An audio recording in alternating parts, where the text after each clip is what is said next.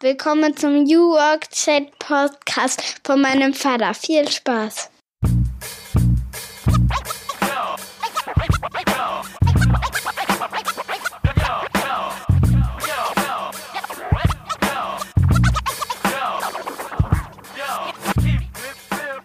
Ja, und damit moin und herzlich willkommen zurück zum New Work Chat. Ich bin Gabriel und ich freue mich, dass ihr wieder da seid. Ich sende wie immer aus dem wunderschönen Rostock City an der Ostsee und ich hoffe, euch geht's gut. Heute geht's mit einem neuen Spitzengast wieder direkt in die Vollen. Ich habe den Mirko Kaminski zu Gast. Der ist euch bestimmt ein Begriff, wenn ihr euch mit dem Thema Kommunikation, PR und Social Media beschäftigt habt, denn das ist genau sein Steckenpferd. Er hat die Agenturgruppe Achtung gegründet und bis ganz nach oben an die Spitze geführt. Wir reden aber nicht nur über die Werbung, sondern wir reden natürlich auch darüber, wie er die Kultur in diesem Laden gestaltet. Und außerdem geht es natürlich auch die, die Frage, wie er das eigentlich auch als Familienvater macht. Er ist ja auch Papa, so wie ich. Und außerdem ist er Eisbader. Das macht er nämlich sehr gerne auf Fehmarn. Und so sind wir übrigens auch in Kontakt gekommen. Der, der Fehmarn, sage ich schon, der Mirko, hat uns äh, früh unterstützt bei unserer Crowdfunding-Kampagne Ende letzten Jahres. Da habe ich ja mit meinen beiden Kollegen Jörn und David die Kampagne Wir springen für Wärme ins kalte Wasser gestartet und durchgeführt. Wir haben also mit Eisbahnen Spenden gesammelt für den Kältebus Rostock und Mirko hat uns da schon früh mit unterstützt und dafür gesorgt, dass das Ganze ins Rollen kam und am Ende haben wir ja dann tatsächlich die 10.000 Euro auch geschafft. Ich wünsche euch ganz viel Spaß mit diesem Gespräch.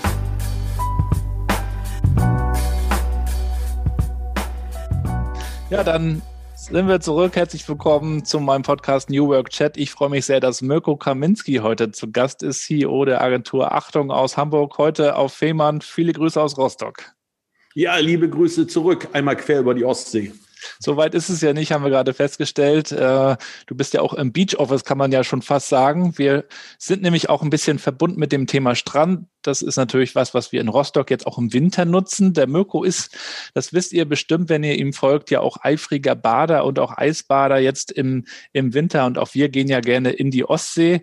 Da wollen wir so ein bisschen einmal drüber sprechen, was ist eigentlich der Reiz daran, warum machen Leute sowas äh, und was kann man damit auch machen? Wir haben ja auch eine, eine Spendengeschichte äh, ins Leben gerufen, da hast du uns ja auch äh, tatkräftig unterstützt.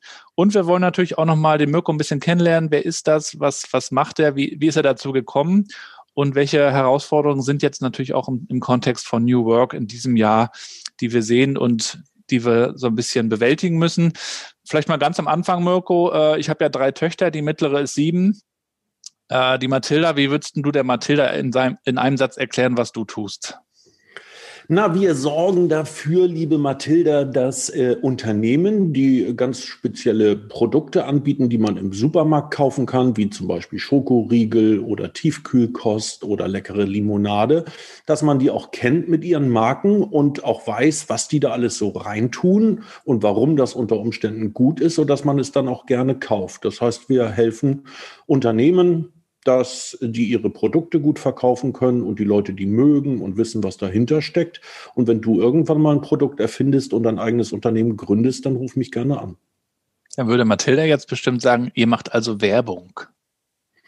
Ja, das lässt sich heute ja auch gar nicht mehr so alles auseinanderhalten. Früher war das einfach. Da war Werbung das, ähm, was man sich an Präsenz erkauft hat, um die dann irgendwie zu füllen mit Plakaten und äh, mit Anzeigen und auch mit Fernsehspots. Und PR war das, was man sich an Präsenz verdient hat, in Zeitungen zum Beispiel, wenn Journalisten über einen geschrieben haben. Das hat sich heute alles irgendwie, ähm, diese Grenzen haben sich aufgelöst und ähm, wir machen Werbung, wir machen PR, wir machen Social Media, wir machen Content Marketing und wir machen auch in diesen Zeiten natürlich weniger aber Events. Ähm, wir sprechen da aber gar nicht mehr so sehr über diese ja, Silos, sondern tatsächlich eher über Ideen und Kreativität, die es heute braucht, um Menschen überhaupt noch zu erreichen, weil ja jeder irgendwie sich so seinen eigenen Mediennutzungsfilter eingerichtet hat und entscheidet, welchen Accounts folge ich und welche nerven mich und welche Medien rezipiere ich und welche eben äh, nicht. Und da braucht es schon gute Ideen, Nutzwertiges und wirklich Wertvolles, um überhaupt zum Einzelnen noch, noch durchzudringen. Und dafür braucht es in der Regel richtig gute Ideen. Deshalb sprechen wir über Kreativität und Ideen und weniger über Paid Media, Earned Media, Owned Media oder Werbung, PR etc. Ich habe gestern gerade gelesen, dass es gibt wohl eine Studie, die sagt, dass, dass der, der durchschnittliche User im Internet 1,6 Sekunden nur verbringt mit Content, mit einem Stück Content und dann in der Regel schon wieder weiter ist. Also es geht eigentlich um den Kampf um die Aufmerksamkeit am Ende. Wie schafft man es da überhaupt noch äh, herauszuragen? Du selber tust ja auch ein bisschen was dafür, dass du äh, sichtbar bist, äh, erzählst deine Story, der du bist, was du tust. Was würdest du denn sagen, was sind so deine fünf Hashtags, die beschreiben, wer du bist und was du tust, was dich ausmacht?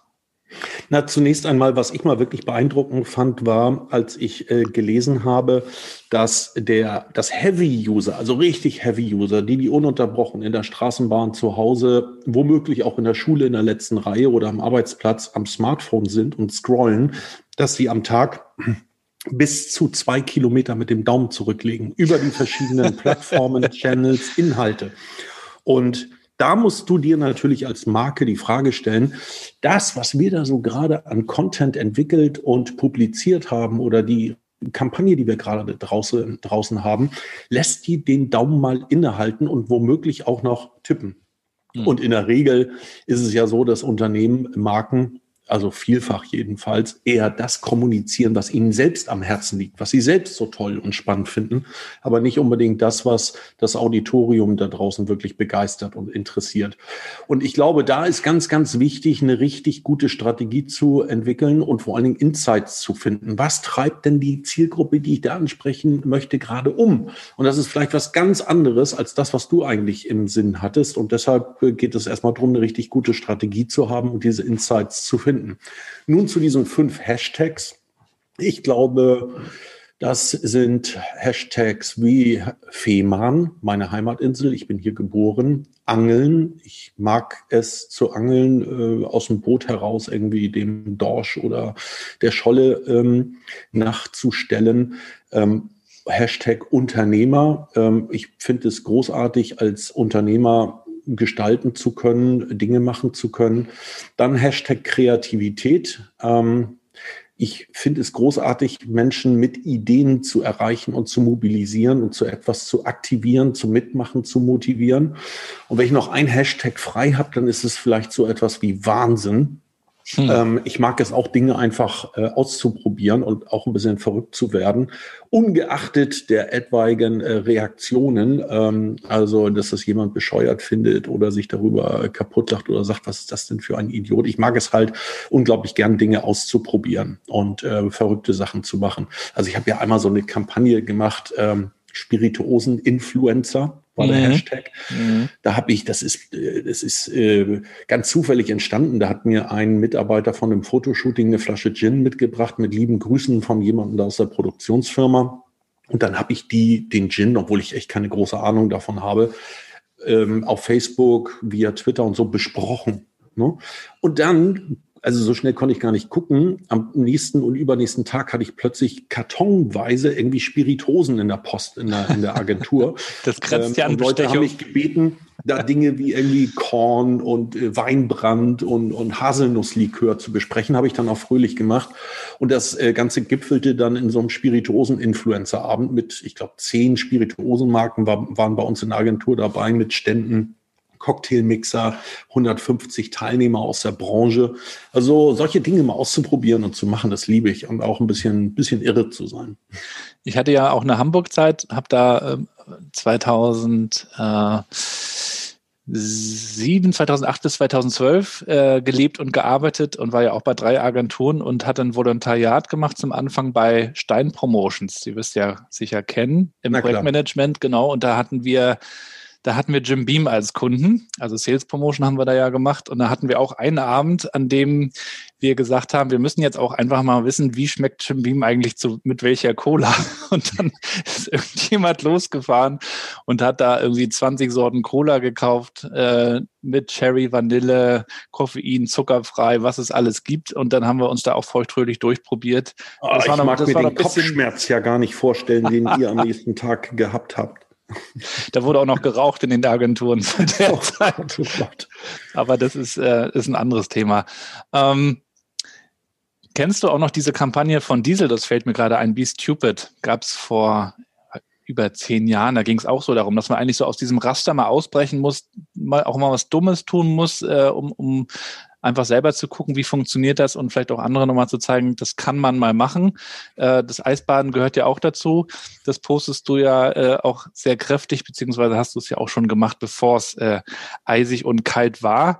Ähm, du bist also auch ein Geschichtenerzähler und mich würde natürlich auch nochmal interessieren, ähm, so ein bisschen deinen Weg, wie du zu diesem professionellen Geschichtenerzähler geworden bist. Du hast ja auch eine Zeit beim Radio gehabt. Ähm, wie hast du so deinen Einstieg eigentlich in die, in die Arbeitswelt gefunden? Vielleicht auch möglicherweise verbunden mit dem Thema Stories, Storytelling? Ja, das ähm, fing eigentlich auf Fehmarn an und ähm, fing auch damit an, dass ich ähm, mir mein Geld so selbst verdienen äh, musste. Ne? Also schon sehr früh. Ich habe sehr früh schon irgendwie Steine gesammelt beim äh, Landwirt und auf dem Hof geholfen und ähm, irgendwie als Abwäscher im Hotel gearbeitet in der Sommersaison und so weiter. Und irgendwann hatte ich einen Kontakt hier zum Fehmarnschen Tageblatt und äh, die haben gesagt, ja, du äh, schreib doch gerne als Freier für uns. Und das war relativ früh als 17-Jähriger. Und dann habe ich mir so die besonderen Sachen ausgedacht, die auch mehr Zeit gekostet haben und zu denen die Redaktion nicht so gekommen ist. Ne? Also bin mal irgendwie einen Tag auf dem Seenotrettungskreuzer mitgefahren und habe da eine Reportage gemacht, habe eine Reportage gemacht über Kinder aus der Ukraine, die äh, hier so ein Reha-Programm hatten. Und als der Artikel erschienen ist über diese Kinder in der Reha hier am Südstrand ähm, von Fehmarn, da kamen ganz viele Spenden von Leute. Ähm, die haben da Spielzeug gespendet und Material für die Hausaufgaben und Stifte und Radiergummis und so weiter. Und da habe ich glaube ich, so das erste Mal gemerkt äh, und selbst erfahren, was eine Story auslösen kann. Und das hat mich wirklich ähm, begeistert. Darüber hinaus habe ich hier auf Fehmarn, ich war im Vorstand der Landjugend, auch immer irgendwelche Dinge erfunden. Also das zum Thema Kreativität, wie zum Beispiel das Anbaden. Da sind wir beim Thema äh, Anfang Januar. Das startete mit ein paar Leuten, die ins Wasser äh, gelaufen sind, präsentiert von der Landjugend. Und im nächsten Jahr schon habe ich den Spielmannzug von der Freiwilligen Feuerwehr aktiviert und der Tourismusdirektor war dabei und RTL und Sat1 und äh, Zeitungen, die darüber berichtet haben und so ging das weiter. Das gibt's heute noch und ähm, habe auch das, ähm, das, das Grabenspringen ähm, über die Kuppendorfer Au erfunden. Mit so einem Segelmast musst du dich da so rüberschwingen und eine Jury bewertet, wenn du dann rübergekommen bist. Den Stil ist natürlich alles nur Gag, ne? Aber da gucken außerhalb der Pandemie äh, 1000, 1500 Leute zu. Auch da sind TV-Sender dabei, Zeitungen dabei. Und dieses über Ideen, aber auch Stories, Menschen zu erreichen, zu bewegen und zu mobilisieren, das hat mich total gepackt. Ich habe dann auch noch für andere äh, Zeitungen geschrieben, um eben so mein Geld neben äh, zunächst mal der Schule und dann auch der Berufsschule und meiner Ausbildung ähm, zu verdienen und auch für so namhafte und populäre Magazine und Medien wie den Reporter habe ich geschrieben oder das Bauernblatt Schleswig-Holstein. Wer kennt es nicht? Und, ähm, großartig. Und äh, weil ich das gemacht habe, bin ich dann in Kontakt mit RSH äh, gekommen und war erst im Außenstudio in Lübeck und hatte so einen Pieper am Gürtel und wenn es irgendwo gebrannt hat oder irgendwo eine Demo war oder Alarm war, dann äh, bin ich los. Kaminski. Ja, genau so. Ne? ähm, immer geendet mit Mirko Kaminski aus Lübeck für RSH. So. Und, ähm, oder aus Lauenburg oder Ratzeburg oder wo auch immer her. Und äh, auch das fand ich großartig und bin dann während meines Studiums, das habe ich mir quasi über die Tätigkeit bei RSH verdient, habe kein BAföG bekommen und äh, aus dem Elternhaus auch nichts, weil ich nicht gerade aus einem vermögenden Elternhaus stamme.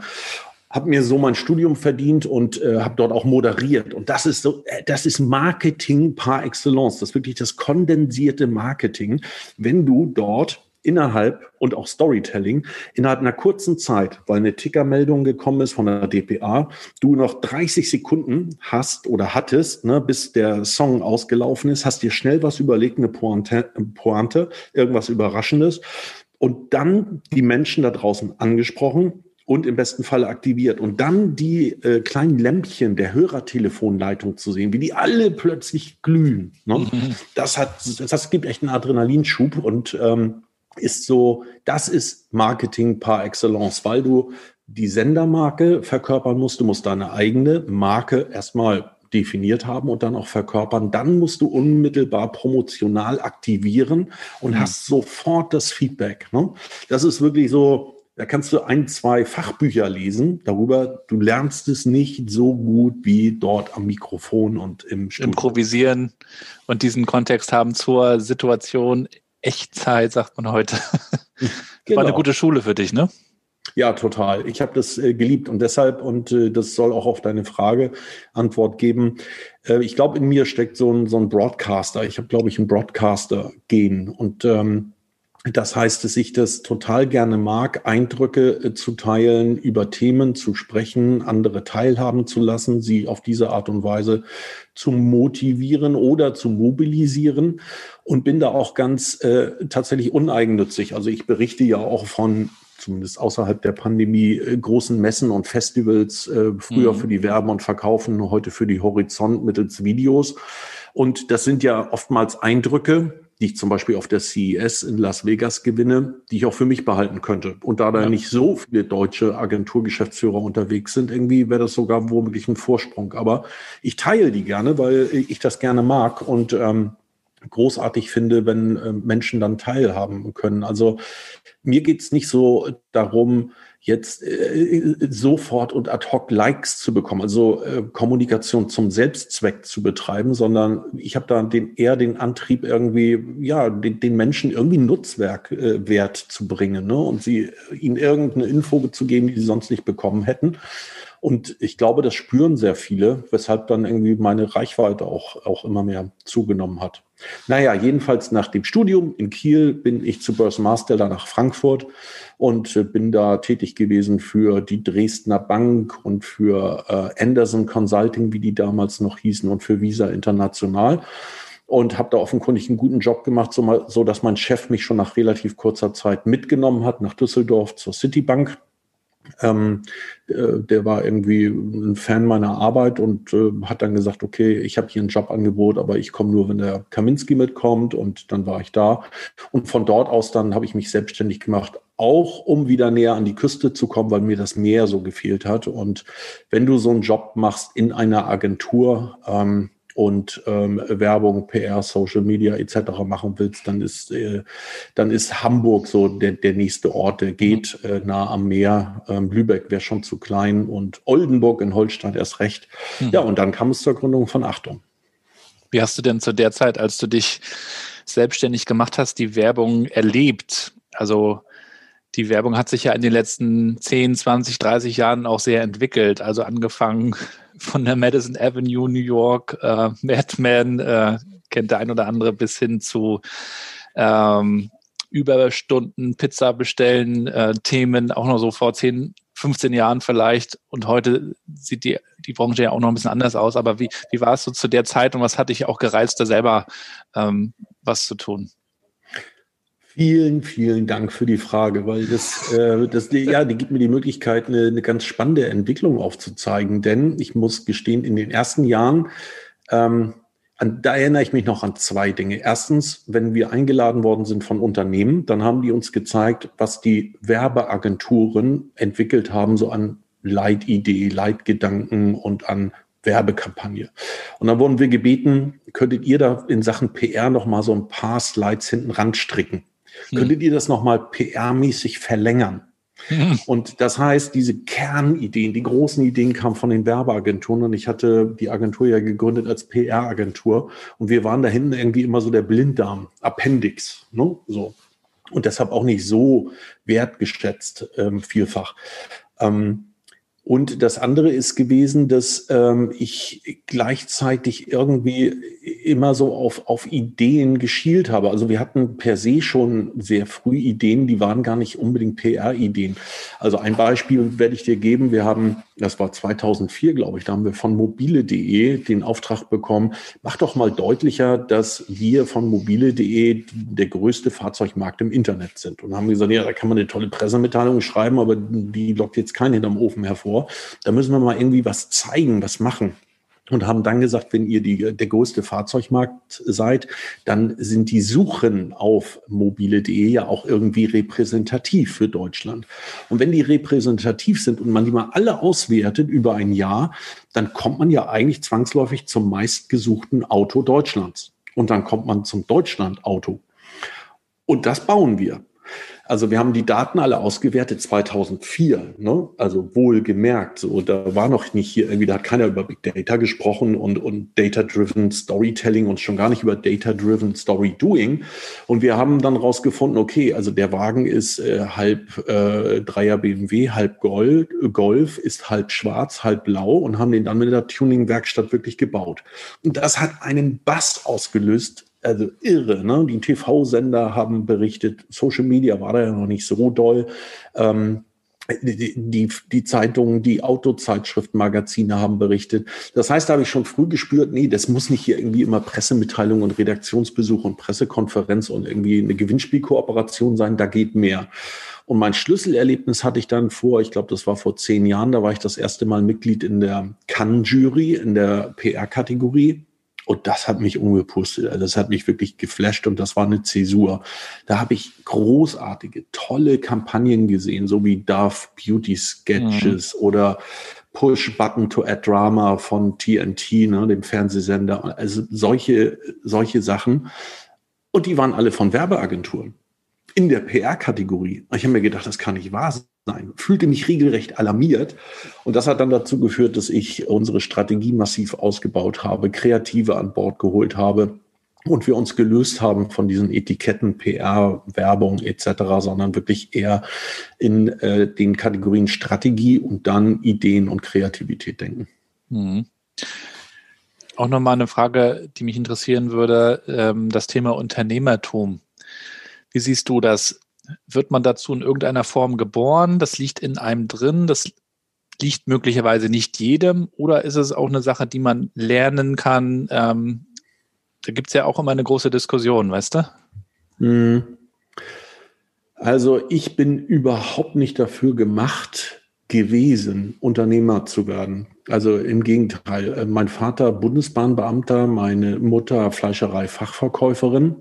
Also immer so eher sicherheitsorientiert und gerade so ähm, als Beamtensohn wirst du jetzt nicht äh, unbedingt motiviert, Risiken einzugehen und dich, dich unternehmerisch hier oder dort mal auszuprobieren. Und ich weiß noch, dass ich mal ein ähm, Horoskop gelesen habe. Ich bin Skorpion und da stand, sie eignen sich nicht dafür, Unternehmer zu werden oder zu sein. Das ist, das ist bei mir, ich meine, solche Horoskope gibt es ja überall. Und seinerzeit hat man die ja in, in Magazinen und irgendwie Haushaltsmagazin, Frauenmagazin beim Zahnarzt im Warteraum irgendwie gelesen. Äh, gab es ja allenthalben. Aber äh, das hat mich wirklich irgendwie gewurmt. So. Und ich glaube, das hat auch dazu geführt, dass ich es mir selbst dann irgendwann beweisen wollte. Ich glaube, dass du etwas brauchst, was du richtig gut kannst und wofür du dann auch Leidenschaft entwickelt hast. Und dann ist das nur ein ganz kleiner Schritt hin zum Unternehmertum. Äh, für das, für diesen Schritt brauchst du dann aber auch irgendwie so, ein, ah, so einen kleinen Anstoß. Und ich bin dafür überhaupt nicht gemacht gewesen. Und du kannst es ja auch nirgendwo lernen oder studieren. Also gibt ja kein Fach an der Volkshochschule irgendwie Unternehmertum oder kein Studiengang, ne? ähm, Entrepreneur werden oder so etwas.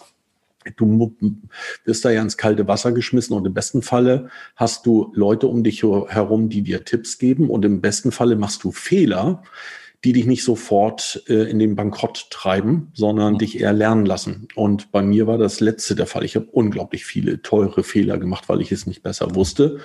Ähm, aber zum Glück irgendwie haben die mich lernen lassen und nicht äh, irgendwie in die Pleite getrieben. Und äh, das ist, glaube ich, wichtig, dass man aus den Fehlern lernt und dass man dann sich auch selbst betrachtet und fähig ist zur Selbstreflexion, zur kritischen Selbstreflexion. Ich habe einfach gemerkt, dass es ein, zwei Stärken gibt, die mich ausmachen und dass ich das andere alles überhaupt nicht kann.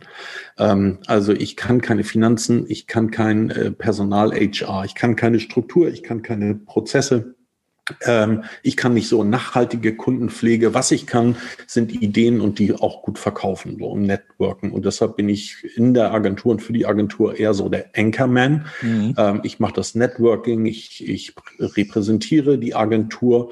Ich hoffe, dass ich inspirieren kann. Zumindest wird mir häufiger gesagt, dass, das, dass ich das kann und äh, inspiriere auch intern. Und wenn ich auf Festivals und Messen bin, dann sammle ich da Inspiration ein und teile die intern, aber auch mit Kunden. Aber alles andere äh, kann ich nicht. Und zum Glück habe ich dann Leute gefunden und habe erstmal Leute gesucht und sie dann auch gefunden, die diese Stärken in den Bereichen, in denen ich Schwächen habe, eben ähm, ja mit reinbringen und so meine Schwächen ausgleichen. Weshalb glaube ich, ja, ein Erfolgsgeheimnis von Unternehmen, die wachsen, ist ähm, die Konstellation also die richtige Konstellation. Wolf-Peter Kemper, ein äh, geschätzter Freund von mir, der hat dazu auch mal ein Buch geschrieben über Konstellationen in Agenturen und hat die mal beleuchtet, welche unterschiedlichen Stärken da zusammenkommen. Und ich glaube, das ist ganz ähm, wichtig und entscheidend. Alleine könnte ich die Agentur auf gar keinen Fall führen. Also, denn die wird jetzt innerhalb weniger Wochen kopfheister gehen, wenn ich das alleine alles zu machen und entscheiden hätte. Ja. Ja, also als ich äh, in Hamburg bei Agenturen gearbeitet habe, da, da war das eben auch noch so, dass man sich dann um, ich weiß es nicht mehr, 20 oder 21 Uhr dann äh, eine Pizza bestellen konnte und, und all diese Dinge. Und viele haben sich auch so ein bisschen drauf abgefeiert, lange im Büro zu sitzen und haben das dann, wo auch immer, äh, gepostet, äh, still at work, so nach dem Motto, heute ist es ja für viele junge Leute undenkbar. Und die fragen beim, beim Vorstellungsgespräch eher, ob 30 Stunden möglich sind, weil Zeit auch einen anderen Stellenwert eingenommen hat. Was hast du dir denn äh, vorgenommen, als du so die Agentur vorangetrieben hast, entwickelt hast? Sie ist ja jetzt auch eine der erfolgreichsten Agenturen in dem Bereich. Ähm, wie, wie hast du das Ganze äh, kulturell, du hast schon Konstellationen angesprochen, aber auch kulturell so entwickelt, dass, dass, dass diese große Challenge, die Leute fühlen sich wohl, die Leute können einen Job machen, der ihnen Spaß macht und wir sind trotzdem erfolgreich, dass das hinhaut. Denn es gibt ja auch Unternehmen, da sind irgendwie alle so kuschelig, aber irgendwie geht der Laden nicht nach vorne. Dann gibt's wieder diese Knüppelunternehmen, wo dann irgendwie Leute nur ein, zwei Jahre sind und dann wieder abhauen. Also wie schafft man das? Wie hast du das gemacht? Also zum einen, äh, da habe ich äh, sehr viele Fehler gemacht, ne? denn du bringst es dir ja selbst bei. So und ähm, äh, ich habe es immer eher intuitiv gemacht. Anders wäre es ja auch gar nicht authentisch. Also zum einen, das zum Thema so äh, Erfolg. Ich glaube, du wirst nur dann erfolgreich, wenn du etwas noch einmal, ich weiß, ich wiederhole mich, richtig gut kannst und vor allen Dingen über die Maßen liebst, also wirklich Leidenschaft dafür hast und Kommunikation, etwas zu bewegen, Menschen zu erreichen, das ist echt meine große Leidenschaft, das liebe ich, das treibt, das treibt mich an. Und mit Blick auf andere ja, Gründer, Agenturen, Unternehmer, Unternehmerinnenagenturen, glaube ich, ist eine Parallele, dass sie alle nicht zur Gründung einen Businessplan gemacht haben, also ob das Kolle Rebbe, Grabatz und Partner sind oder, oder andere Agenturen, die haben nicht gesagt, in zehn Jahren sind wir da, sondern die haben etwas mit großer Leidenschaft gemacht und der Erfolg kam dann von ganz allein. Der kommt dann, wenn du das, was du richtig gut kannst, machst und wenn dich das mit Leidenschaft beseelt. Und bei einer Gründeragentur, Gründerinnenagentur, Unternehmer, Unternehmerinnenagentur ist es halt so, dass die DNA sich speist aus der DNA des Unternehmers und der Unternehmerin. Und das ist dann intuitiv. Und ich bin, glaube ich, ein ähm, großzügiger Mensch. Ich bin ein fairer Typ. Ich bin sehr ehrgeizig und ambitioniert. Ähm, ich tu gern etwas für andere, ich teile gerne etwas äh, für andere, äh, ich teile gerne etwas mit anderen und ich supporte auch gerne andere. Und das schlägt sich dann alles in der Kultur nieder. Und unsere Kultur heute, obwohl wir mittlerweile so viele sind, hat, glaube ich, immer noch sehr viel mit mir zu tun. Welchen anderer Mensch wäre, glaube ich, unsere Kultur eine andere. Aber so ist es eben eine, eine Kultur, die natürlich fordert. Ne? Ähm, wir sind eine Agentur, die voran möchte. Ähm, die, die äh, von Ehrgeiz geprägt ist, aber auf der anderen Seite auch sehr fair ist, sehr großzügig ist. Wir machen sehr, sehr viel für unsere, unsere Leute. Ähm, und die darauf setzt eben, und das hat auch viel mit mir zu tun, Bemerkenswertes zu schaffen. Also als Agentur Bemerkenswertes zu schaffen und für Kunden Bemerkenswertes zu schaffen. Mhm. Also du musst ja heute als Agentur bemerkenswert sein, weil ich frage dich mal, weißt du, wie viele Agenturen es in Deutschland gibt? Nee. Schieß irgendwas raus. Also ist natürlich eine rhetorische Frage, deshalb wäre ich dir dankbar, wenn du nur möglichst niedrige Zahlen nennen würdest, sonst äh, vermasselst du mir die Pointe. Weiß ich nicht. 500? 30.000. Ja. 30.000 Agenturen in Deutschland. Und wenn du da nicht irgendwie besonders bist, hervorstichst, ähm, dich von den anderen abhebst, in Erinnerung bleibst, auffällst, so dann, dann hast du ja wenig Chancen. Und wenn ich dich jetzt fragen würde, nenn mir doch mal bitte oder kannst du mir mal 200 Agenturnamen nennen, einfach so ungestützt, würdest du es glaube ich nicht hinbekommen. Ich würde es auch nicht hinbekommen. Das wird, das ist echt schwierig. Und wir reden über 30.000 Agenturen. Das heißt, du musst als Agentur schon irgendwie bemerkenswert sein und auch als jemand an der Spitze einer Agentur irgendwie bemerkenswert sein, um bemerkt zu werden und dann auch gemerkt zu werden. Mhm. Denn in Deutschland äh, fällt jeden Tag irgendwo im Unternehmen jemand und das vielfach die Entscheidung, wir brauchen eine neue Agentur, wir brauchen überhaupt eine Agentur, wir müssen eine Kampagne machen, wie auch immer. Und damit ist es natürlich schön, wenn ähm, da dein Agenturname in den Sinn kommt. Jetzt wird auch viel diskutiert über die, die Arbeit und über die Zukunft von Agenturen. Wie arbeiten Agenturen jetzt auch intern? Wie wird das Thema New Work interpretiert? Ähm, ist das auch etwas, was, was euch bewegt und wie experimentiert ihr da auch in dem, in dem ganzen Feld äh, New Work? Wie versteht ihr das für euch? Zunächst mal muss ich dir etwas beichten. Also äh, vor dem äh, ersten Lockdown bin ich Homeoffice-Skeptiker gewesen. Ja, du hast richtig gehört, ihr habt alle richtig gehört, ich bin Homeoffice-Skeptiker gewesen, aber ich habe es überwunden. Also ich war mir nie wirklich sicher, ob das äh, wirklich übergreifend und durch die Agentur und alle unsere Agenturen, wir sind ja eine Agenturgruppe, ob sowas funktionieren würde. Und als es losging ähm, mit äh, Lockdown, Homeoffices und wir waren da sehr früh sehr gut ähm, vorbereitet, ähm, weil ich aus der Krisenkommunikation komme und da antizipierst du immer den schlimmsten Fall und bereitest dich darauf vor in der Hoffnung, dass er nicht eintritt. Also deshalb glaube ich, waren wir da früher besser präpariert als viele, viele andere. Und als ich dann gemerkt habe, wie sich unsere Leute über alle Homeoffices ähm, hinweg so die dermaßen eingesetzt haben, bei der Stange geblieben sind, ähm, produktiv geblieben sind, der Team Spirit aufrechterhalten wurde, wieder so eigeninitiativ, kreativ ähm, Events, Online-Events geschaffen wurden, um ja beieinander zu bleiben, sich auszutauschen. Ey, da war ich, war ich so stolz, ich hatte Tränen in den Augen. Es war unglaublich, war zutiefst beeindruckt. Und wir haben in den ersten Monaten ähm, alle unsere Führungskräfte einschließlich der Geschäftsführung Logbücher führen lassen. Ähm, wir haben also unsere Beobachtungen notiert, was ist uns aufgefallen, was besonders, was tut sich auf Kundenseite, was tut sich in den Teams, worauf ist zu achten?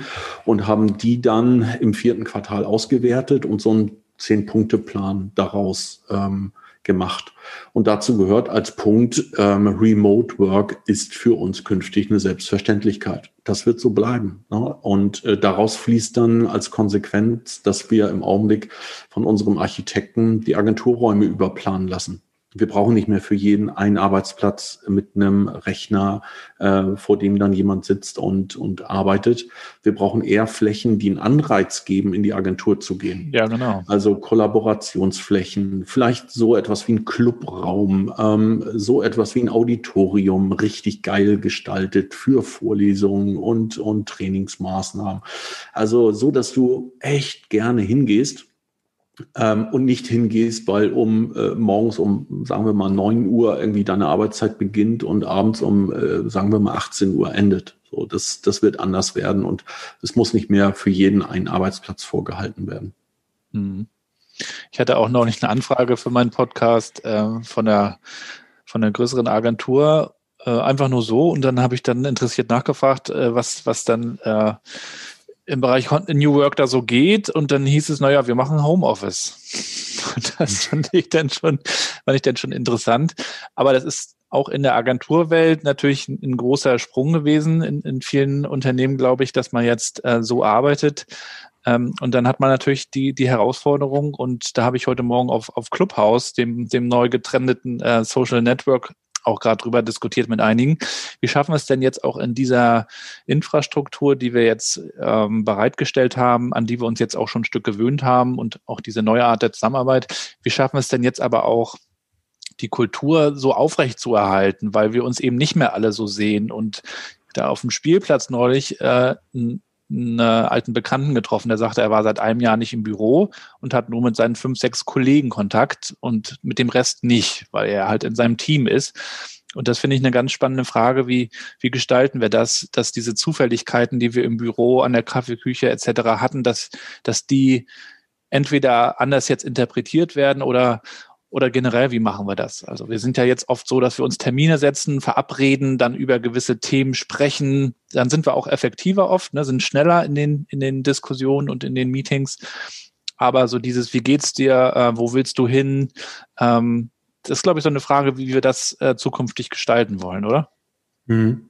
Ja, also äh, nicht, dass du mich missverstehst. Ich reduziere New Work auch nicht auf ähm, Homeoffice. Ne? Also wir haben eine ganze Menge, eine ganze Reihe anderer Dinge eingeführt bei uns. Ähm, also äh, Kollaborationstools. Ähm, ähm, wir haben das papierlose Büro eingeführt, einführen äh, müssen, die papierlose Buchhaltung. Ähm, bei uns wird ist viel mehr Vertrauen da, ne? auch der Führungskräfte, weniger äh, Kontrolle weil du hast die Leute nicht mehr im Blick so und das muss ja auch überhaupt gar nicht sein. Aber diese Erfahrung, dass es funktioniert, ist für alle mal wichtig gewesen. Und ich bin, und deshalb hat das vergangene Jahr bei uns äh, alles auch sehr, sehr gut funktioniert. Ich bin der Überzeugung, dass Kultur so ein bisschen ist wie ein Sparbuch. So. Wenn du über lange Zeit da regelmäßig einzahlst in Form von tollen Partys bei uns, irgendwie ein gemeinsames Sylt-Wochenende mit allen im Sommer, ähm, Foren, Austauschforen, Events, ähm, Routinen und, und ähm, Rituale, dann steigt da irgendwie auch der, der, das Haben. Ne? Und dann kannst du auch längeren Zeitraum dort immer wieder abbuchen. So, und das ist jetzt passiert. Wir haben über Jahre da massiv eingezahlt und haben jetzt die vergangenen, ja, fast zwölf Monate da immer wieder abgebucht.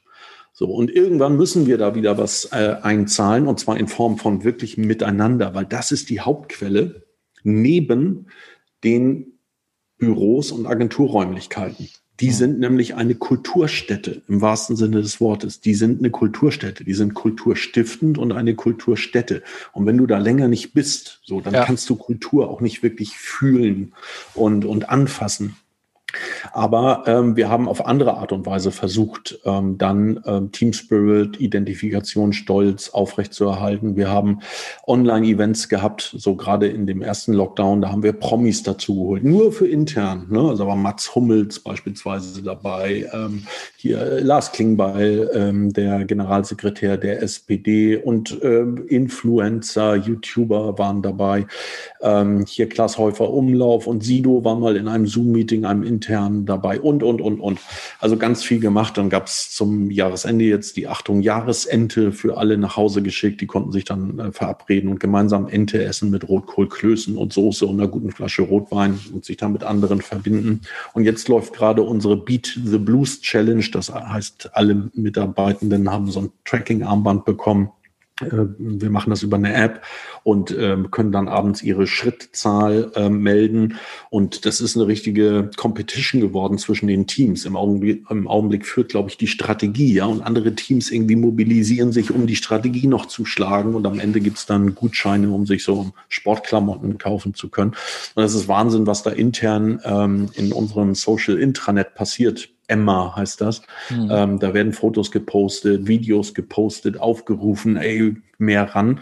Um, das machen wir, um die Leute eben aus dem Homeoffice zu bewegen, aus Gründen der Gesundheit, weil jetzt in diesem Monat ist es, ist es echt schwer, irgendwie sich selbst zu motivieren und da was zu machen. Dunkel, kalt, regnerisch draußen.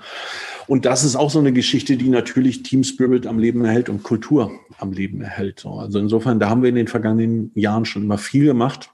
Wir haben es jetzt auf eine andere Art und Weise gemacht, aber natürlich wird das auch dringend wieder erforderlich sein, dass wir alle immer wieder zusammenkommen und sehen und auch irgendwie auf die Schulter klopfen können und mhm. beisammen sein können. Ja, das glaube ich auch. Und wie, wie, wie geht ihr mit dem Thema Agilität um? Würde mich auch nochmal interessieren. Das ist ja auch eine Sau, die so ein bisschen durchs Dorf getrieben wurde. Äh, ein, ein Buzzword, das viele auch schon nicht mehr hören können. Trotzdem ähm, glaube ich, dass, also ist so mein Eindruck, ähm, dass Agenturen sich damit immer noch ein bisschen schwer tun, eben weil man oft auf verschiedenen Projekten für verschiedene Kunden arbeitet und so ein bisschen von A nach B auch switchen muss äh, und du nicht Scrum-mäßig ein Team, ein Projekt durchziehst, aber trotzdem ist es ja möglich, weil es natürlich auch eine Haltungsfrage ist. Äh, man, man lernt, man lernt voneinander, man, man wertet aus etc. Ähm, wie sind eure Erfahrungen damit? Wir überlassen das tatsächlich äh, unseren Teams beziehungsweise unseren Einheiten. Und das hängt auch damit zusammen, dass die wichtigen unternehmerischen Entscheidungen dort getroffen werden. So, weil unsere Teamleiter, also Direktoren und Direktorinnen sind für ihre Zahlen verantwortlich und die müssen auch bestimmen können, ähm, wie sie für einen bestimmten Kunden tätig sind. Und es gibt Kunden, äh, bei denen ist das ganz klar, dass du maximal agil mit denen zusammenarbeitest und im Team für die zusammenarbeitest. Also ein Kunde wie Google. Ne? Also das ist maximal agil, wie das da funktioniert. Dann gibt es aber vielleicht auch traditioneller arbeitende Unternehmen, denen können wir doch nicht als Agentur vorschreiben, wie jetzt zusammengearbeitet wird. Nein, wir richten uns nach denen, ist doch klar. Das heißt, wir können maximal agil arbeiten, aber wir sind nicht so dogmatisch, dass wir das immer und in jedem Fall und für jeden Kunden tun und haben da eine große Flexibilität. Wir haben ganz viele äh, Tools am Start, die können unsere Teams einsetzen, aber sie müssen nicht. Das ist wirklich ihre eigene Entscheidung. Mhm. Aber das ist ja auch eine Kulturfrage ne? und zeichnet mhm. eine Kultur ja aus, dass du es nicht zentral und von oben vorgibst und alle müssen es machen und, und einige machen es dann vielleicht halbherzig, ja, ja. sondern es kann so entschieden werden, wie es passt. Mhm. Und eine andere Frage, über die auch im Kontext von New Work jetzt oft diskutiert wird, ist natürlich auch die Haltung, auch die gesellschaftliche Haltung und möglicherweise auch die Frage, wie gebe ich als Unternehmen auch etwas zurück? Wo engagiere ich mich? Ähm, wo helfe ich mit?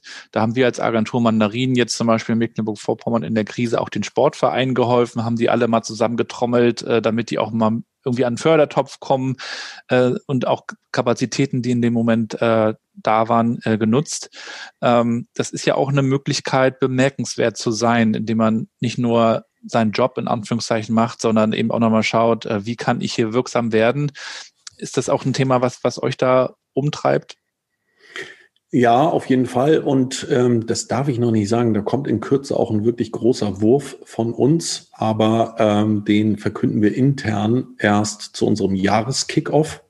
Das wird so eine live gestreamte ähm, Sendung aus einem TV-Studio, wo die Geschäftsführer, Geschäftsführerinnen eine Plattform bekommen und wir auch eine ganze Reihe von Filmen zeigen werden. Und das ist so, ja, fast schon so eine interne Apple-Veranstaltung. Da präsentieren wir halt auch Neues. Da gibt es so ein paar Ankündigungen und äh, die in dem Bereich gehört dazu. Deshalb kann ich da noch nicht so viel dazu erzählen. Aber baue natürlich vielleicht ja hier und da bei denjenigen, die uns hören, etwas Spannung auf.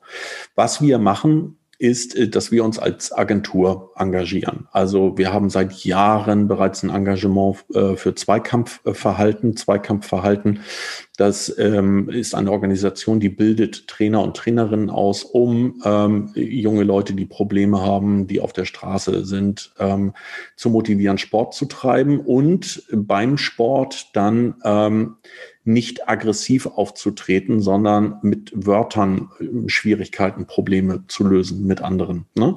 Und die, die da mitmachen, können dann auch Trainer und Trainerinnen werden. Und das, äh, die unterstützen wir mit Videomaterial, äh, mit ähm, mit Kommunikation generell platzieren in den Medien, in der Zeitung. Darüber hinaus im Rahmen von äh, Kampagnen unterstützen wir pro bono beispielsweise Laut gegen Nazis oder äh, Sea-Watch oder die Deutsche Krebshilfe und andere machen das. Und äh, jetzt setzen wir eben noch ein drauf ähm, in Form dieses Engagements, über das ich noch nicht mehr verraten darf. Wie gehst du mit dem, also du bist jetzt der Unternehmer, der, der Chef. Aber vielleicht darf ich noch eine, eine Sache ja. kurz ergänzen, weil ich das so unglaublich spannend finde. Ich hatte mal einen Mitarbeiter, Till, ähm, war das. Der kam äh, zu mir ins Büro und das ist jetzt sechs, sieben, acht Jahre her, also schon eine ganze, ganze Zeit her. Und er sagte, du Mirko, weißt du was, ich finde das toll, irgendwie Kommunikation und für Kunden arbeiten, aber ich möchte was Sinnvolleres machen. Ich möchte irgendwie äh, was Gutes für die Welt tun. Und äh, deshalb ähm, kündige ich jetzt. Ne? Ich werde Achtung verlassen. Und ich habe das neulich mal gesagt, dass ich glaube, dass Till heute bleiben würde, weil wir in einer neuen Situation sind, weil Marken merken, dass sie selbst anständig sein müssen, sich fair mhm. verhalten müssen, aber auch Gutes für die Welt tun müssen. Ja. Die müssen helfen, Probleme zu lösen, die ja. gar nicht mal unbedingt was mit ihren Produkten zu tun haben, um eine Rolle zu spielen und um hier und da vielleicht auch ein Vakuum äh, zu füllen.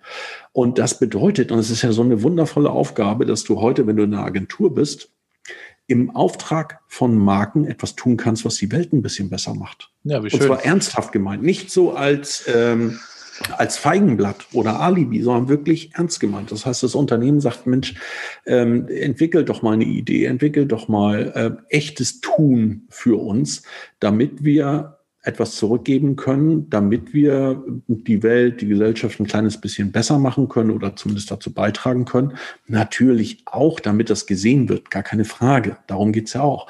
Aber das heißt, du hast als Agentur heute die Möglichkeiten, wirklich Gutes zu tun. Ne? Und das nicht nur zu behaupten. Und das finde ich so großartig. Und das hilft natürlich auch damit, wiederum junge Leute zu motivieren. Ja. Auf die bist du ja vorhin einmal kurz gekommen, weil die das gerade möchten. Die möchten, die, die möchten Sinn. So, die möchten was Sinnstiftendes tun. Die möchten abends nach Hause gehen können und sich gut fühlen. Ne? Und nicht ein schlechtes Gewissen haben, weil sie einfach nur einen Schokoriegel, der dick macht, beworben haben. Ja. Und die amerikanischen Konzerne, die früher Startups waren wie Google, aber auch Apple, Facebook und Co., die in, bei denen ist das ja in der DNA, sich diesen Purpose zu geben und das natürlich auch kommunikativ zu begleiten. Wir wollen die Welt besser machen oder don't be evil und wie auch immer ähm, das dann auch dargestellt wird und auch intern, glaube ich, für die Arbeitgebermarke ähm, ganz groß und hoch gehangen wird. Jetzt ist auch Purpose und diese, diese Frage, was ist unser Why, unsere Mission, ist ja auch ein Thema, mit dem sich in Deutschland viele irgendwie schwer tun, habe ich den Eindruck. Auf der einen Seite gehört es jetzt irgendwie dazu. Was wollen wir dann machen? Wir wollen natürlich die Mitarbeiter halt neue Mitarbeiter bekommen und wir wollen auch bemerkenswert sein. Auf der anderen Seite machen wir doch vielleicht einfach nur, stellen wir doch vielleicht auch nur irgendwas her. Also, wie siehst du das Thema mit, mit diesem Purpose, mit diesem Why? Ähm, braucht das wirklich jedes Unternehmen oder was ist mit Unternehmen, die, die sagen, wir wollen doch jetzt einfach nur unseren Job hier machen?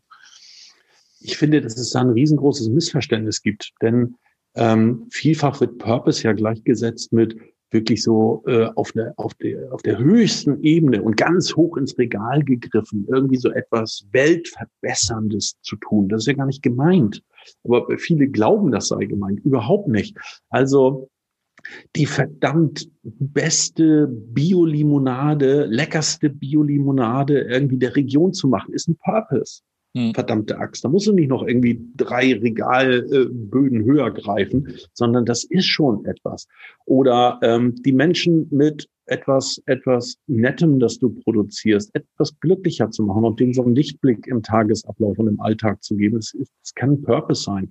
Also ich finde, dass wir uns da so schrecklich überdehnen, ja, und dass, dass da einige auch zu überambitioniert sind, was dazu führt, dass dann irgend so ein Wahnsinns-Purpose-Konzept entwickelt wird, ja, dass das Unternehmen überhaupt gar nicht auf die, auf die äh, Straße bringen kann, weil es sich damit selbst überfordert. So, und ich glaube, das ist ein riesengroßes äh, Missverständnis und dass da auch manchmal für, vollkommen falsch diskutiert wird und da auch ein zu großer Ehrgeiz entwickelt wird.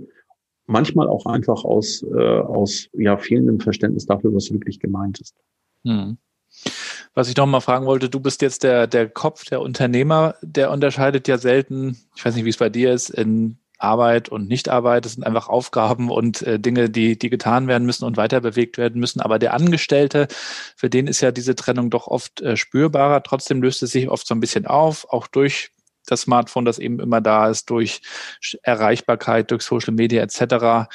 Ähm, was glaubst du, wie, wie, wie wichtig ist das, dass man auch abschaltet, vielleicht auch mal das Internet zurückdrängt, ähm, möglicherweise nicht erreichbar ist. Ich, ich gebe mir auch immer mal Mühe, äh, weil sonst kommen meine Kinder auch und, und bemängeln das völlig zurecht, das Handy dann auch mal am Sonntag auszulassen.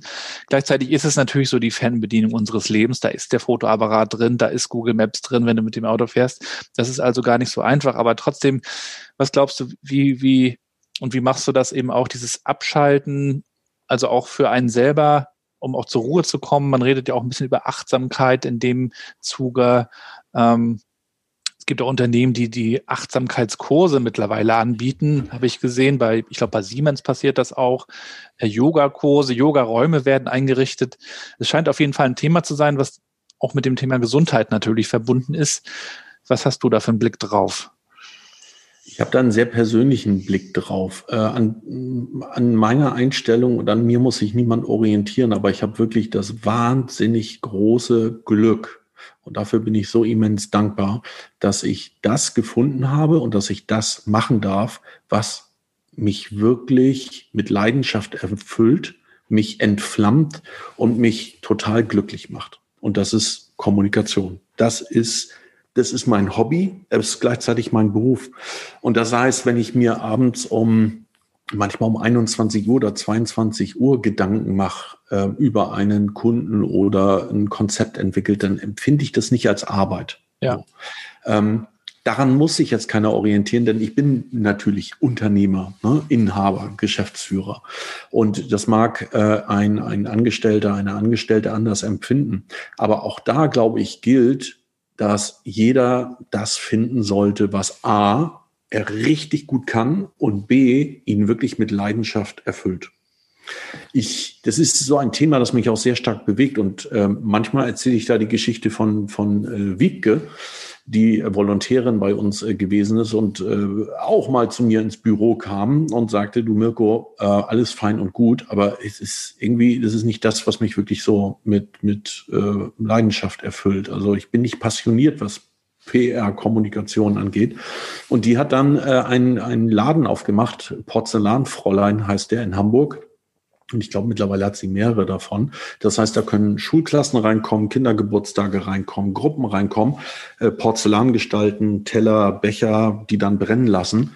Und die ist so glücklich.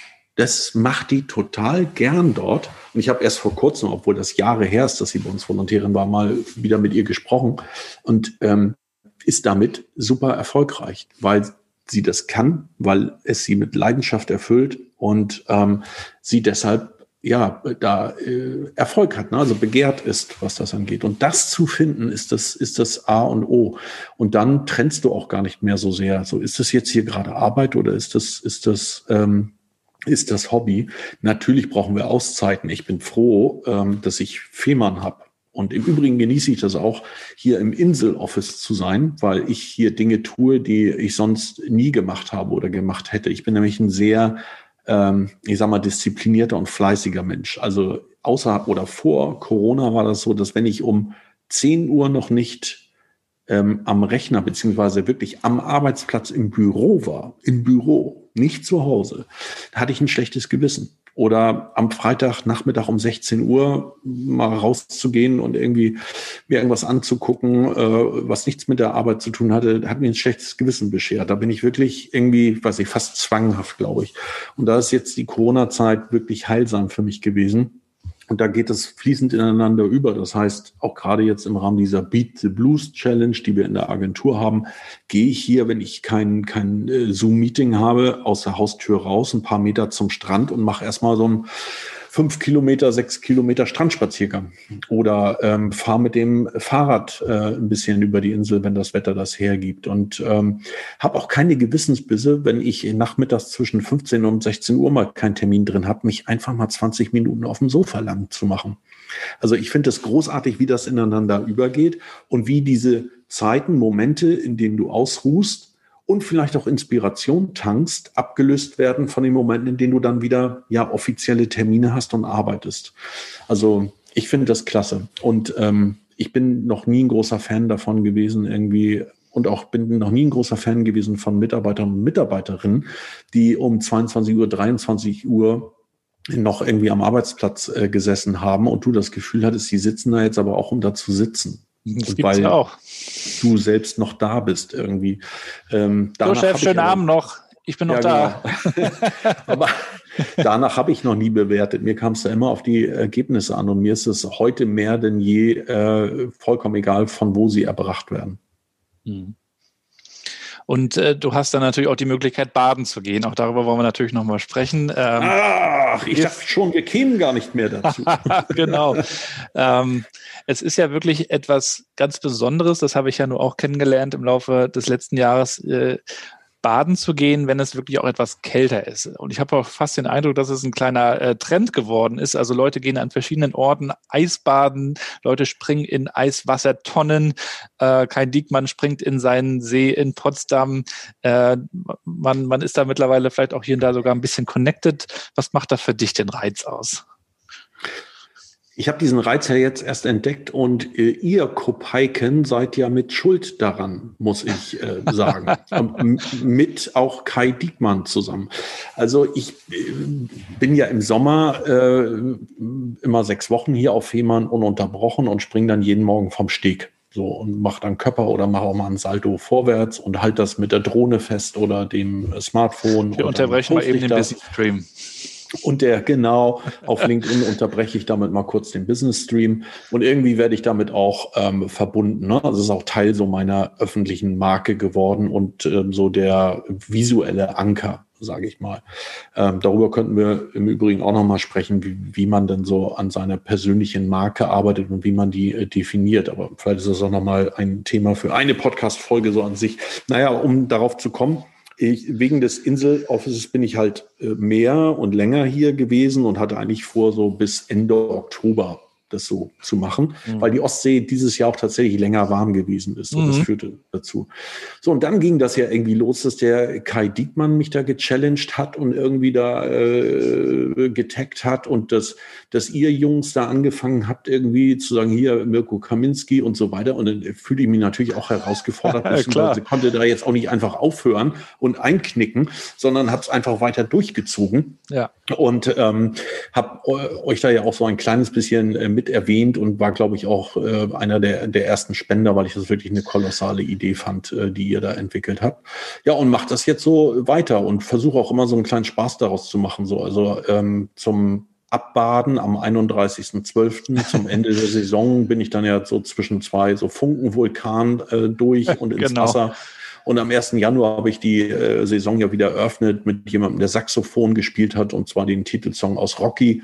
Und zwischendurch habe ich mal so eine Haiflosse auf dem Rücken oder ähm, irgendwie gehe da äh, mit, einer, mit einer Badematratze ins Wasser oder solche Scherze. Also für mich ist das ein Heidenspaß und zeigt eben auch diese eine Markenfacette, so leicht crazy, wahnsinnig, einfach mal Dinge auszuprobieren, egal, und sich nicht darum zu kümmern, irgendwie was andere darüber denken. Und du hast dann ein eigenes Meme damit schon geschaffen, wie du schon erzählt hast, immer mit einer kleinen Variation. Man freut sich schon auf die nächste Folge sozusagen, wie damals äh, ein, ein Wort äh, vom Regal hieß dein Format, glaube ich. Das habe mhm, ich auch immer genau. gerne gesehen. Also diese kurzen, knackigen äh, äh, Dinge, das finde ich, äh, kann man eigentlich auch viel mehr noch im Bereich Podcast. Da seid ihr ja auch seit einer Weile jetzt unterwegs. Eine Tochteragentur habt ihr dafür gegründet, ne, zum Thema. Genau. Ich glaube, diese kurzen, knackigen Dinge, die, die sind sehr, sehr, sehr gut heutzutage und sprechen auch viele Leute an. Aber als Eisbaden selber auch normal, da wird man ja auch von einigen für verrückt erklärt. Wie kannst du nur? Andere sagen, Mensch, Wahnsinn. Jetzt zollen dir den Respekt und, und wieder andere probieren es eben auch mal aus. Ähm, also ich habe auch den Eindruck, wenn du dann wirklich in dieses kalte Wasser gehst, du musst dich natürlich erst ein bisschen überwinden, wenn du es dann öfter machst, geht es. Aber du, du hast da wirklich auch einen sehr klaren Kopf. Also es ist dann, du bist dann irgendwie total bei dir und in dem Moment, äh, ich weiß nicht genau, was da alles passiert. Der Körper heizt irgendwie dagegen. Äh, das ist ja auch eine biologische äh, Geschichte, die da abläuft. Aber äh, du kommst dann irgendwie aus diesem Eiswasser raus und äh, bist nochmal so wie resettet in dem Moment, finde ich. Du, das ist, ähm, ich mache das ja morgens. Ihr macht das ja so Wir machen das mindestens Freitagnachmittag und dann jeder individuell. Mhm. Hm. Ich mache das ja morgens und also das ist frappierend, wie wach du dann bist. Ja. Wie leistungsfähig äh, du dann bist. Und da passieren ja mehrere Dinge. Ich habe mich äh, damit mal auseinandergesetzt. Also wenn du in das Wasser gehst und du musst natürlich schon vorher einmal mit dem kalten Wasser so eine Herzgegend und irgendwie so dich ein bisschen vorbereiten. Aber wenn du dann reingehst, ziehen sich die Gefäße ne, ganz, ganz stark zusammen. Und ähm, wenn du dann wieder rausgehst, sind die auch immer noch zusammengezogen. Das heißt, der, der äh, Körper heizt dann. Also es ist wirklich dann Hochleistungsheizen. Ja. Und das gibt dieses Wohligkeitsgefühl. Darüber hinaus ist es so, dass der Körper, weil er das ja als eine, eine äh, Stresssituation empfindet, auf die er so nicht vorbereitet war, die überraschend kommt, produziert er ähm, äh, Adrenalin und Endorphine. So, und das heißt, du bist A, super wach und B, happy. Ja. Aufgrund der Endorphine fühlst du dich glücklich. So. Und dann kommt noch ein Aspekt hinzu, dass äh, entzündungshemmende äh, Kartikoide äh, produziert werden, die tatsächlich gut fürs Immunsystem sind. Das heißt, du wirst auch weniger krank oder die Chance ist größer, dass du nicht krank wirst, was ja gerade in diesen Zeiten ähm, von hohem, hohem Wert ist. Also es macht wach, es macht leistungsstärker, ne, wegen Adrenalin, Endorphin, es macht leistungsstärker und äh, es hält gesund und es macht glücklich. Also nichts spricht gegen das Eisbaden. Fangen alle an mit dem so. Eisbaden. Einfach mal, es muss nicht lange dauern und man muss auch nicht schnell reinlaufen, ganz im Gegenteil. Aber es lohnt sich dann auch mal wirklich ins kalte Wasser, wie man so schön sagt, zu springen. Und es lohnt sich ja sowieso immer, sich mal zu überwinden und etwas mal auszuprobieren. Da bist du ja auch äh, der Typ. Und auch nochmal vielen Dank, Mirko, an dieser Stelle, dass du unsere Aktion da schon ganz am Anfang so, so stark mit befördert hast. Sonst wäre das mit Sicherheit nie so weit gekommen. Wir sind ja äh, im November gestartet und sind dann schnell bei, auch dank deiner Hilfe bei 1000 Euro gewesen, haben also Spenden gesammelt für den Kältebus Rostock Obdachlosenhilfeverein. Wir springen für Wärme ins kalte Wasser war der Hashtag. Und mit einmal waren wir dann bei 3000 Euro auf der Spendenplattform Better Place und dann haben wir uns gedacht, wie weit geht denn das noch? Und dann ist es natürlich auch eine Marketing-Challenge für einen selber. Was, wo kann man da noch drehen? Ne? Das ist dann auch ein Game für einen selber. Und äh, es fanden so viele die Aktion gut. Okay, dann kam die Weihnachtszeit, da sind die Leute auch offener für solche Themen, schätze ich. Und dann haben das eben auch nochmal Sportler und Musiker geteilt. Und dann waren wir irgendwie am 29. Dezember bei 8000 Euro und haben gesagt, Mensch, schaffen wir noch die 10.000? Das wäre ja der Wahnsinn. Und dann gab es hier auch noch eine spontan organisierte Silvestergala von Künstlern in Rostock, die gesagt haben, wir wir sammeln nochmal Spenden, wir spielen alle umsonst die Bands und dann ging auch nochmal ein Drittel auch nochmal in unseren Topf. Dann konnten wir jetzt letzte Woche Montag den, den Spendencheck übergeben. Die sind natürlich total happy. Und äh, für uns war es natürlich eine tolle Sache gesundheitlich, hat Spaß gemacht und haben unheimlich viel auch gelacht. Man lernt Leute kennen. Man kann den Abstand am Strand ja auch sehr gut halten. Und man lernt eben auch sehr viel, wenn man so eine Kampagne da mal aufsetzt und guckt, wen kann man wie einsetzen. Wir hatten ja auch die Radiosender, die Fernsehsender. Äh, und ich meine, für die ist das natürlich eine dankbare Story. Dann sind wir wieder bei bemerkenswert und Storytelling. Ja, genau.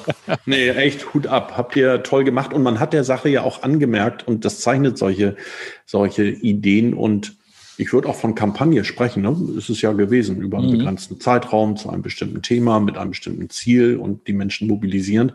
Also, ähm, dass so etwas vor allen Dingen dann auch attraktiv erscheint, wenn es sich so entwickelt und nicht von A bis Z am Anfang schon durchdekliniert ist, sondern man hat dem ja auch angemerkt, ihr fangt da an, seid selbst ein bisschen überrascht ob des Erfolgs, äh, probiert dann anderes aus, plötzlich professionalisiert sich das geile Film Logo, mit geiler Musik geschnitten großartig. Also ich habe mir das äh, wirklich jeden Tag, also immer dann, wenn ihr was gebracht habt, echt gerne angeguckt. Hut ab.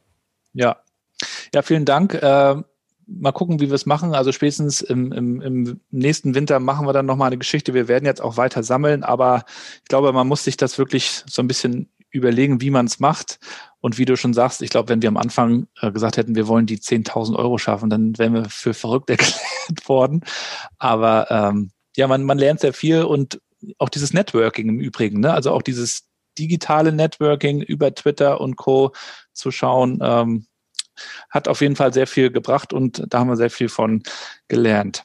Mirko, ich finde es ja auch ganz spannend ja. übrigens, wenn man eben nicht nur große Unternehmen, Konzerne berät und große Komp äh, Kampagnen und Konzepte entwickelt, wenn man selbst auch nah dran bleibt und äh, selbst so ja eigenhändig an den Sachen rumfriemelt. Ich habe ja auch so ein paar Sachen irgendwie am Start und da ähm, da schalte ich dann auch mal Ads auf Facebook und irgendwie steuere die aus und gucke dann und schaue irgendwie, was ich daraus lernen kann und äh, drehe da noch mal dran rum. Ne? Also so Dinge, die du üblicherweise als Agenturgeschäftsführer ja nicht äh, selbst machst, sondern die andere dann machen. Aber ich finde das sehr wichtig, da dann auch ähm, dran zu bleiben und zu lernen und dann auch irgendwie die, dieses Erfolgserlebnis zu haben, dass du da eine besondere Idee hattest. Ich spreche doch nochmal in der Zielgruppe an und dafür mache ich nochmal so ein bestimmtes Content-Piece und zack geht das durch die Decke. Ich finde das großartig. Macht mhm. höllisch viel Spaß. Macht einfach Spaß. Ne?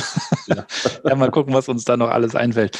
Margot, zum Abschluss des Interviews würde ich auch dir, wie das bei mir äh, Tradition ist, gerne nochmal ein paar Sätze zu werfen, die du bitte spontan beendest, wenn du soweit bist.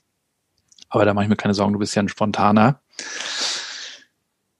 Wenn die Corona-Krise beendet ist, haben wir gelernt, dass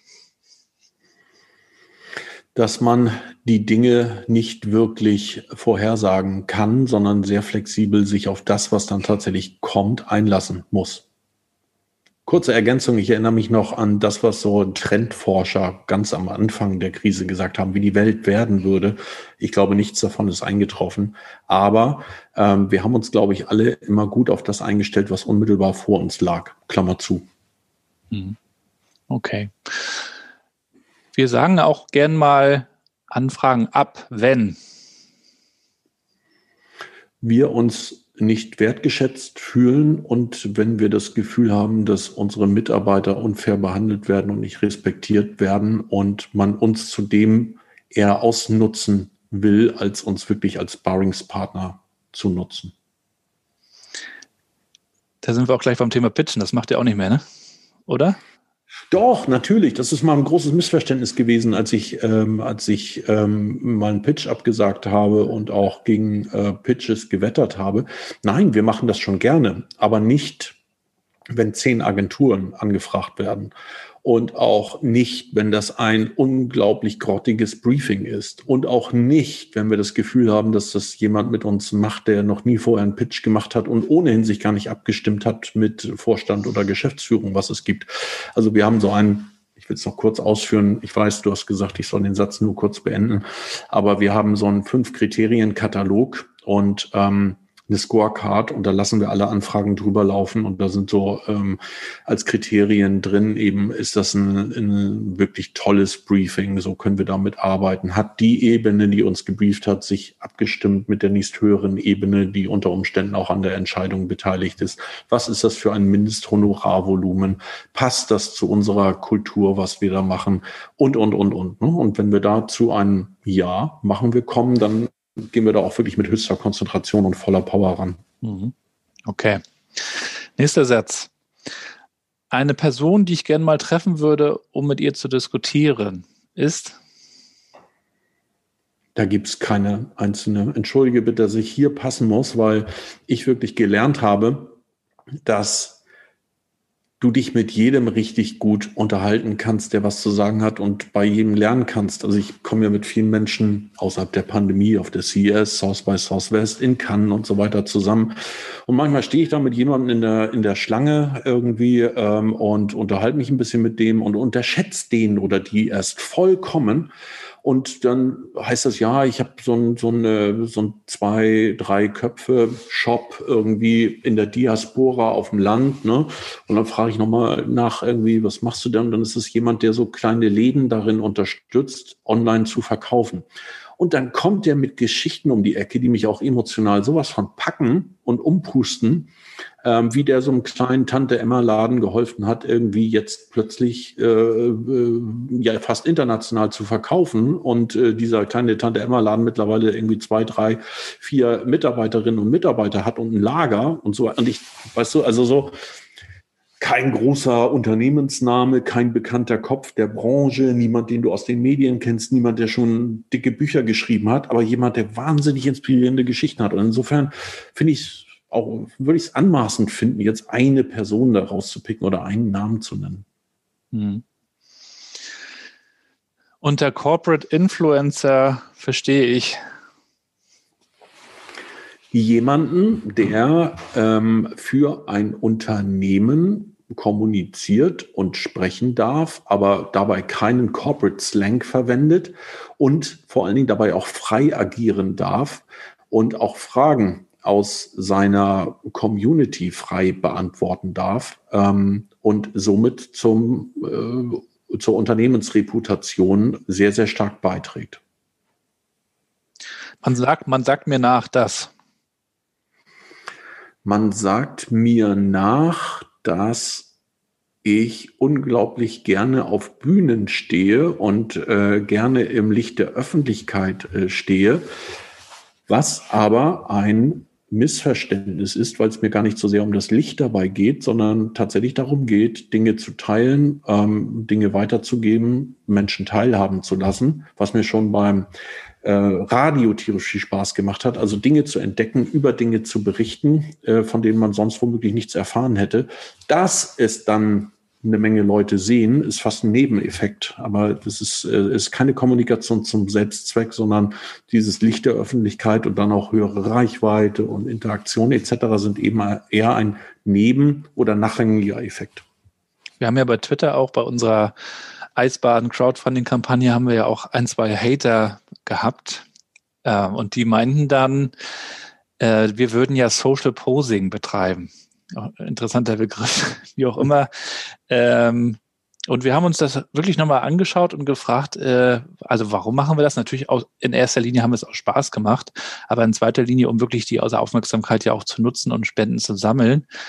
Ähm, aber ich kann natürlich verstehen, dass das auf einige auch so wirkt. Also ich habe ja habe ja vier Jahre hier bei der Ostseesparkasse in Rostock den Bereich Kommunikation geleitet und und gemacht. Und als ich da reinkam und und habe ja immer schon gebloggt und Social Media, dies, das, da kam das auch von einigen dann so ein bisschen im, im, im Verlaufe so zu mir rüber, so nach dem Motto, das ist ein Selbstdarsteller. Also ich glaube, nicht jeder versteht das auch so, ne? Wenn man viel postet und bloggt und tut, gerade so die, die Norddeutschen, oder die ja eher so zurückhaltend sind und machen Mund auf, wenn du was zu sagen hast und so weiter. Äh, also verstehe ich total, geht mir ähnlich wie dir, aber äh, aus, aus manchen Perspektiven wirkt es wahrscheinlich, äh, wirkt es wahrscheinlich ein bisschen anders.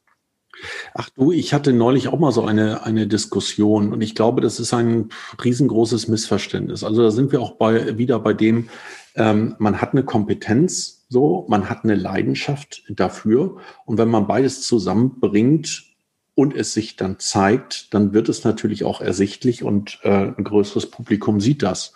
Also wenn das nicht der Fall sein dürfte, wären Ballettbühnen leer, es wären Theaterbühnen leer. Es gäbe keine Hollywood-Filme, es gäbe keine Serien im Fernsehen. Wir hätten keine Politiker in unserer Demokratie und wir hätten niemanden, der Eis badet, um Geld für Obdachlose zu sammeln.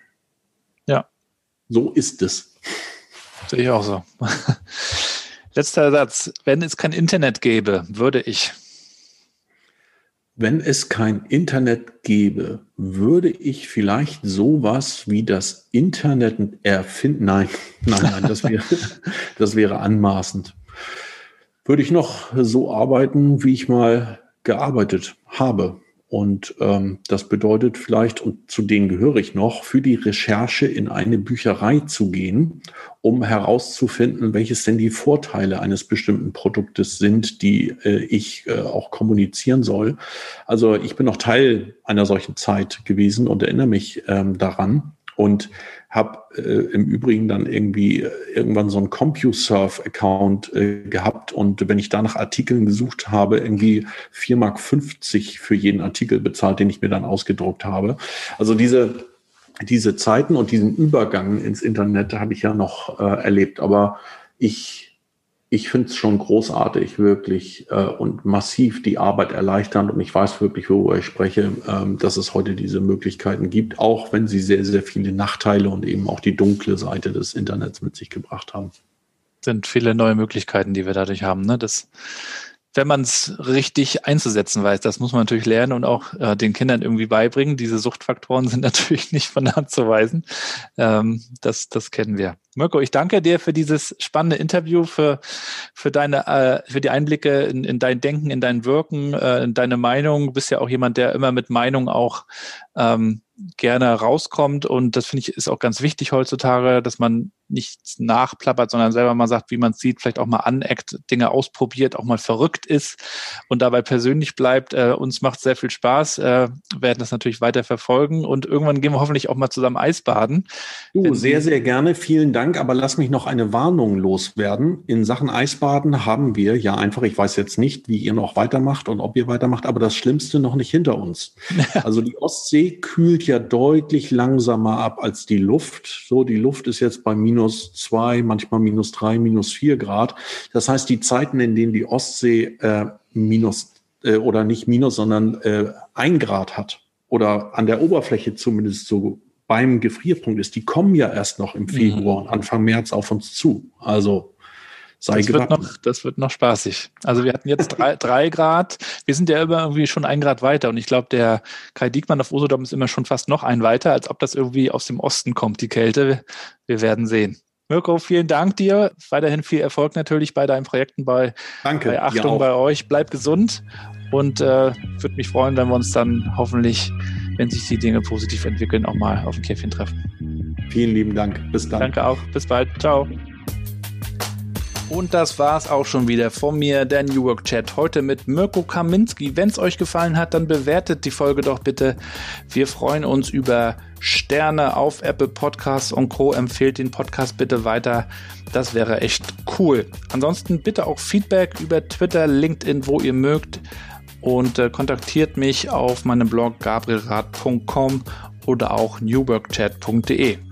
Vielen Dank dafür. Ansonsten, ja, danke fürs Zuhören, danke fürs Folgen. Euch alles Gute. Bis bald und äh, bleibt connected.